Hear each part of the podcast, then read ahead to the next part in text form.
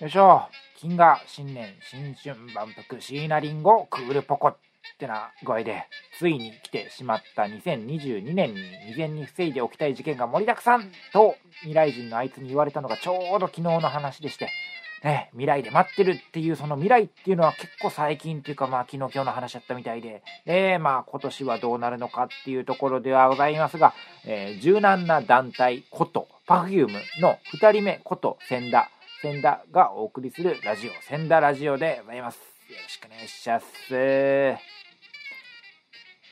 ー、改めまして、医者と弁護士をやっています、千田と申しますね。明けましておめでとうございます。というところで、そうね、2022年、今年は、やっぱ医者と弁護士をやってますってさっき言いましたけど、まあ、そういうことを言わない年にしたいですね。たまーに稀に信じちゃう人があいるので、で、その信じちゃうような人なんで、やっぱりよっぽど信じちゃうんですよ。だからすごいかわいそうなんで、まあ、あの、もうこれ以上こういうことあんまり言わないようにはあしたいなとは思いますが、まあ、どうでした？年末年始は。うーん、いや、まあ、紅白、ね、おもろかったですねっていう話したいなと思うんですけど、まあ、大体紅白なんですよ。僕は年末年始どうするかって言われると。うん、まあ、いろいろなあのバラエティとかね、まあ、いろいろ番組あるとは思うんですけど、やっぱこう作業をなんかいろいろね、仕事をしながらなんとなく見たいなっていうところで、まあ一応歌がいいかなっていうところで紅白を見てて、今年はあの、美味しいいただき方っていう本を、あの、を出しまして、それの、あの、なんていうんですかね、サイン本というか、なんかこの各書店にポップみたいなあるじゃないですか。なんか、紀ノ国屋書店、えー、梅田店様みたいななんかあるじゃないですか。あの、よろしくお願いしますみたいなポップじゃないけど。なんか、そういうのを書くののゴーストライターみたいな、あんま、あんま言ったらあれですけどね。あれのゴースト、やっぱ手書きで何枚も何千枚も書くうんで、あれ結構やっぱ手が大変なんで、あの、乙武さんが本出す時とかも僕代わりに、あの、で書いてあげたりとかしてて、で、今年は、今年今年の年末は、えー、美味しいいただき方、あ、まあ、正式にちゃんと買ってほしいんで、正式に言いましょう。えー、小倉優子の美味しいいただき方っていう小倉優子さんのあ写真集、まあ、2007年に初版なんですけども、今このタイミングで改めて各書店にポップを出そうっていうことになりまして、それを僕がバーって、あの、家で書いてたんで、だからそれの、まあ、お供にっていういうところで紅白を見てたんですけれども、あれやね、あの、まあ、いろいろ言いたいことあるんですけど、まあ、おもろかった、おもんなかった、まあ、いろいろ言いたいことあるんですけど、ちょ、ほんま、一個に絞るわ。一個に絞るわ。一個だけね。藤井風すごかったっすねっていう話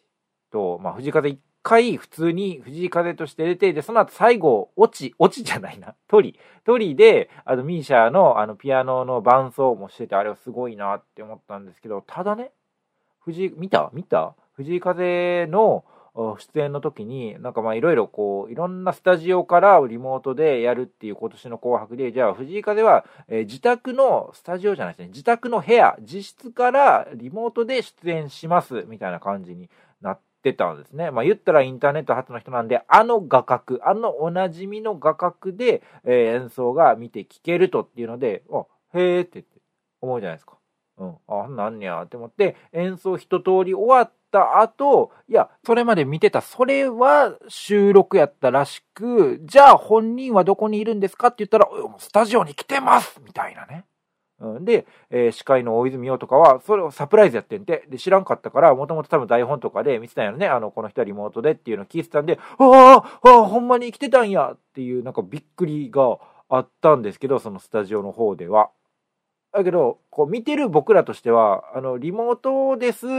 ごめんごめん、やっぱり嘘っていう、その、覆るのが、もうほんま1分とか2分で覆ってるから、ああ、そうですか？っていう。いや、別にそんなびっくりすることもないし、別に生だろうが、別に生でスタジオ行こうが、何、自宅から来ようが、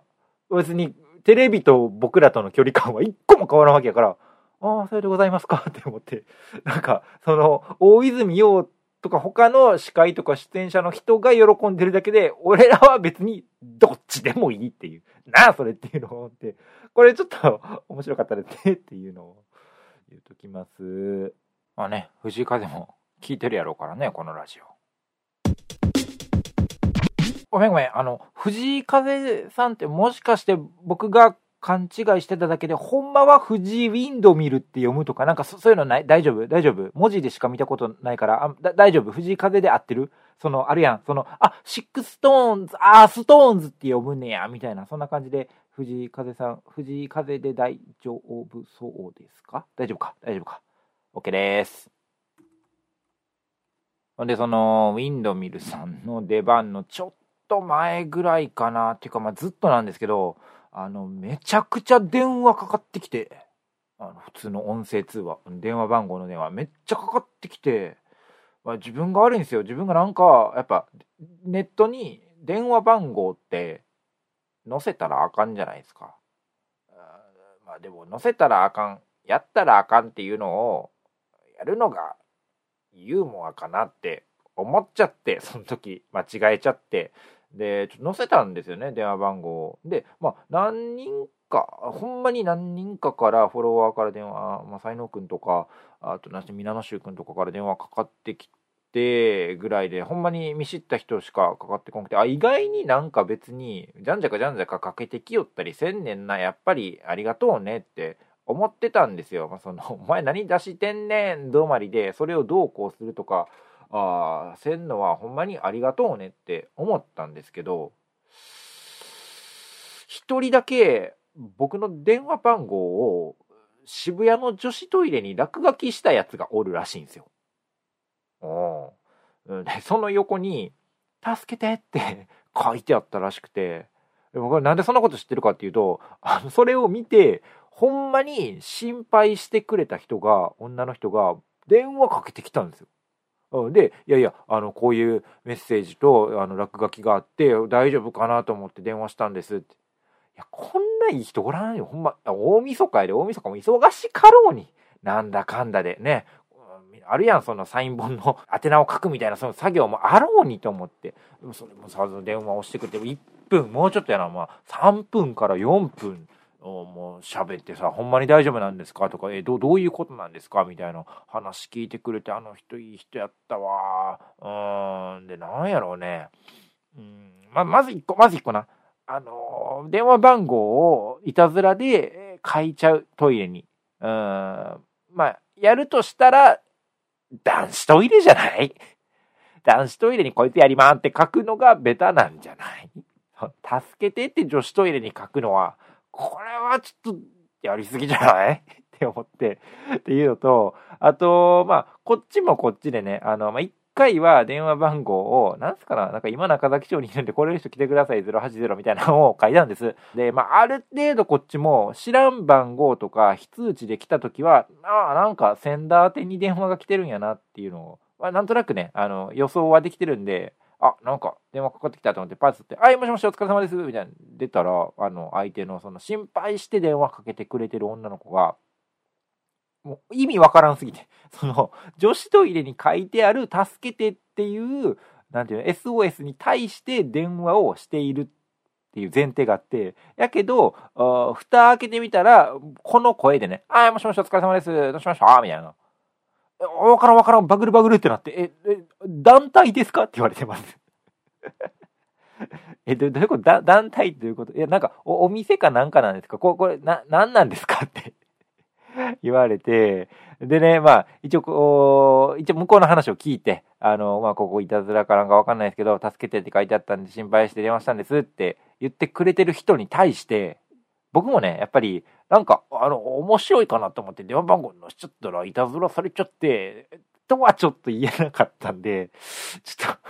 恥ずかしかったんで、それは。なんかちょっと適当な嘘ついて、なんか、な、なんつったっけな、あ、なんか、まあネットショップとかも一応やってるんで、まあそこで一応電話番号自体はネットに載っているから、なんかそれでいたずらされちゃった。とかですかね？みたいな。なんか他の知り合いかな？なんかわからんけど、もうランダムで書いたのが繋がったんかな？みたいな ことを言ったんですけど、まあ100%絶対フォロワーの誰かですよね。ほんまに。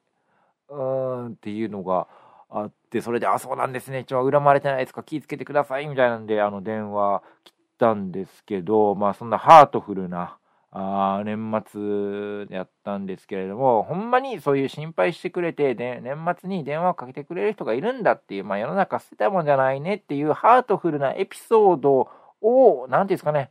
加味したとしても、やっぱり電話番号を渋谷のトイレに変えたやつは僕は許さないです。ダメです、そんな。いや、もうちょい、ほんまなんか、あ、あかんけど、ピザ頼むとかさ、なんか、そう、そういう、なんか僕にちゃんと帰ってくるようなやつにしてよ、ほんまに。あかんって。帰ってくるやつにしてよもうおかしいけど、助けてよ、そう、心配してくれたあの人が、すごい損をするから。あそれ、なんか、あの、結局その後もなんかショートメールとかでなんかね、あの、連絡遅れて、今さっき見に行ったんですけど、なんかもう消えてましたっていう風に言ってくれてたんで、わからん。その渋谷の行政が、あうまくしてくれたのか、まあその人が消してくれたのか、ちょっとわかんないですけど、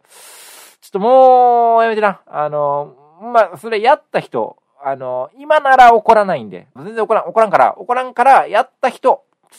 電話してきてください。ごめんって一言言ってください。あのー、終わりです。まあ、そんな感じで、まあ、センダラジオ、今年もお願いしますも何も、これが2回目なんで、まだ何がどうなるか1個もわからんけど、わからん。まあ多分、まあ2回目こんな、こんな、こんな感じ、こんな感じになるんかなとは思いますが、またね、あの、喋ってほしいこととかあれば、まあこれは電話じゃなくてメールがいいな、DM とかで送ってきてくれたらなと思います。まあ藤井風さんに関しては電話していただいても結構ですが、3曲ぐらいしか正直ごめん知らないんで、あんまり弾んだ話はできないかもしれない。それだけはご了承ください。という。あ、そう。1月13日木曜日の夜10時ぐらいに、まあ、もしかしたら、あの、ツイッターでスペースをやるかもしれないので、まあ、それ、もしね、あの、時間あったら来てほしいなと思います。1月13日木曜日の夜10時ぐらい、Twitter スペースにて、多分、多分ね、多分やります。やらなかった時は、わからん。おのおの、Netflix を見てください。